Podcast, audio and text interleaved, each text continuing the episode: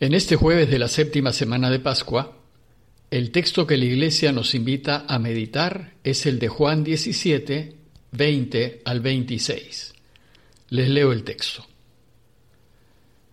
En aquel tiempo, Jesús, levantando los ojos al cielo, oró diciendo, Padre Santo, no ruego solamente por ellos, sino también por los que, gracias a su palabra, creerán en mí que todos sean uno, como tu Padre estás en mí y yo en ti, que también ellos sean uno en nosotros, para que el mundo crea que tú me has enviado.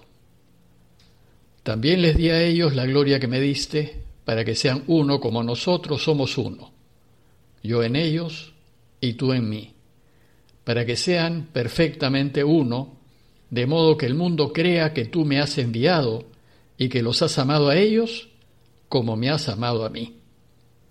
Padre, este es mi deseo, que los que me confiaste estén conmigo donde yo estoy, para que contemplen mi gloria, la que me has dado, porque ya me amabas antes de la creación del mundo. Padre justo, si el mundo no te ha conocido, yo te he conocido, y ellos han conocido que tú me has enviado. Les he dado a conocer y les daré a conocer tu nombre para que el amor con que tú me has amado esté en ellos, como también yo estoy en ellos. El texto que acabamos de escuchar es la conclusión de la oración de Jesús a su Padre. Y es también la conclusión de todo el largo discurso de despedida de Jesús durante su última cena y que hemos venido meditando en las últimas semanas. En esta conclusión, la petición que Jesús le hace a su Padre es ahora explícitamente por su iglesia futura. Y es así como empieza el texto de hoy. Padre Santo, no ruego solamente por ellos, sino también por los que gracias a su palabra creerán en mí. Jesús reza por quienes creerán en Él a causa de la predicación de sus discípulos. Es decir, reza por todos nosotros y por los que creen en Él y en su camino. Nosotros hemos conocido a Jesús y creemos en Jesús gracias a una larga cadena de creyentes que a lo largo de dos mil años nos han transmitido la buena noticia. La enseñanza y el testimonio de estos creyentes nos han llevado a conocer a Jesús y a su camino. Jesús pide por nosotros, pero también pide por todos ellos, es decir, por quienes han permitido que lo conozcamos. Ahora bien, sabiendo que el final de su oración al Padre está dirigido a nosotros, hay dos temas que resaltan en esta conclusión. Primero, su insistencia en la unidad de su futura iglesia. Y segundo, su insistencia en que sepamos que nos quiere con un amor inimaginable. Veamos la primera parte que es la insistencia de Jesús en que nosotros mantengamos la unidad. Y así empieza el texto. Que todos sean uno como tu Padre, estás en mí y yo en ti. Que también ellos sean uno en nosotros. A nosotros Jesús nos pide que hoy trabajemos por la unidad que seamos uno, así como el Padre y Él son uno. Pero esta unidad no es sólo una imitación de la unidad del Padre y el Hijo, sino es una invitación a que nosotros participemos de esa unidad. También nosotros debemos ser uno en Dios, pues Él dice que también ellos sean uno en nosotros. ¿Y cuál es la razón de esta insistencia de Jesús? Dice, para que el mundo crea que tú me has enviado. Esto es muy importante, pues el mundo va a creer en Él en la medida en que nosotros nos mantengamos unidos. Si nosotros, los miembros de la Iglesia, no nos mantenemos unidos, entonces seremos un obstáculo para que otros crean en Jesús. Como brevemente les comenté ayer, a lo largo de la historia, la Iglesia ha dado un pobre ejemplo de esta unidad deseada por Jesús. La primera gran ruptura del cristianismo sucedió entre el Oriente y el Occidente. Se inició en el siglo IX y se concretó en el siglo XI. Esto dio lugar a que se separe la Iglesia de Roma, es decir, la de Occidente, de la Iglesia ortodoxa, es decir, la de Oriente, la griega. Y la razón básica fue política y motivada por intereses personales de los responsables de las iglesias de ese entonces. La segunda gran ruptura, ya en Occidente, fue la iniciada por Lutero en el siglo XVI. Si bien la iglesia estaba en crisis, en lugar de reunirse para resolverla, desgraciadamente, primaron las motivaciones personales y políticas de los responsables y la iglesia se fraccionó en varios grupos.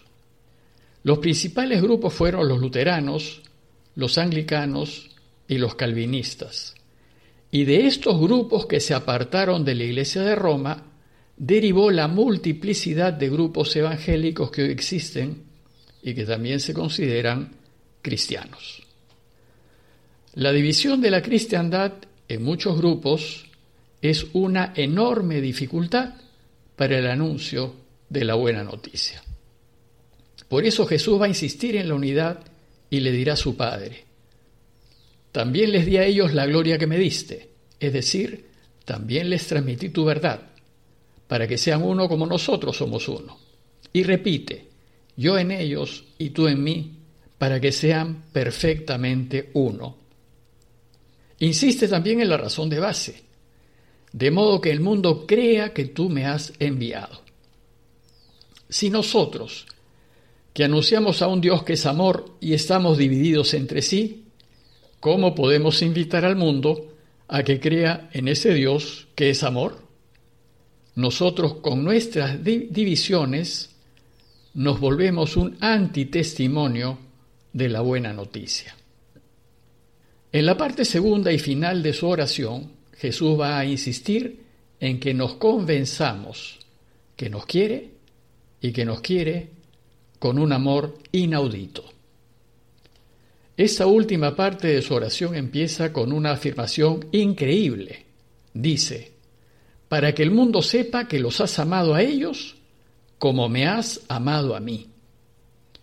Esta revelación de Jesús es impresionante pues nos está revelando que Dios Padre nos quiere a todos nosotros de la misma manera como quiere a su propio Hijo.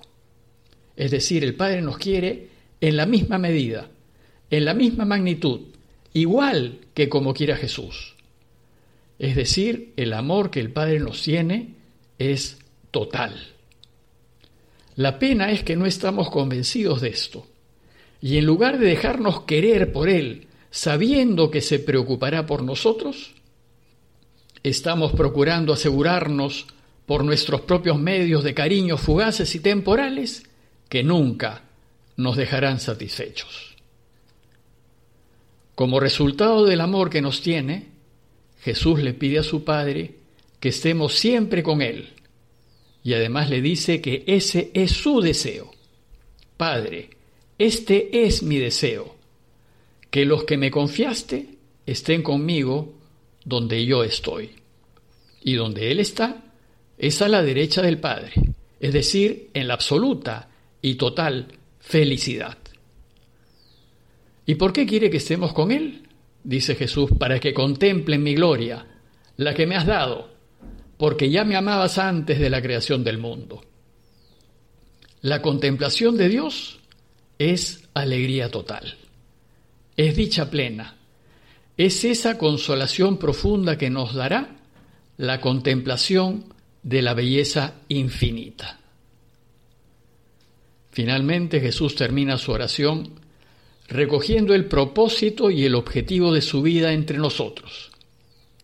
La misión de Jesús en este mundo fue darnos a conocer al Padre, mostrárnoslo como es, un Dios que es solo amor. Y por eso dice, Padre justo, si el mundo no te ha conocido, yo te he conocido, y ellos han conocido que tú me has enviado. les he dado a conocer y les daré a conocer tu nombre. Dar a conocer tu nombre es lo mismo que decir darte a conocer. Jesús ha querido que conozcamos al Padre y este ha sido su primer objetivo. Gracias a Jesús nosotros hemos conocido que el Padre lo ha enviado porque nos ama. Y concluye afirmando, para que el amor con que tú me has amado esté en ellos como también yo estoy en ellos. Esta frase final de su oración al Padre es la afirmación indiscutible del amor que nos tiene. Jesús desea que estemos convencidos de que el Padre nos quiere infinitamente. Y cuando terminó de hablar, Jesús y los suyos salieron de la ciudad hacia el monte de los olivos. Unas pocas horas después lo arrestarán y nos demostrará que el amor que nos tiene es hasta la muerte.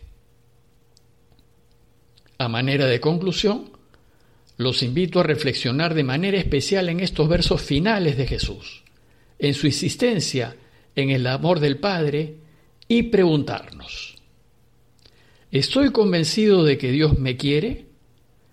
¿Estoy convencido de que me ama tanto como ama a su Hijo Jesús? ¿Estoy convencido que el amor que Dios me tiene es total? Y considerar que si en realidad estoy convencido de que me ama, ¿por qué dudo? ¿Por qué tengo miedo?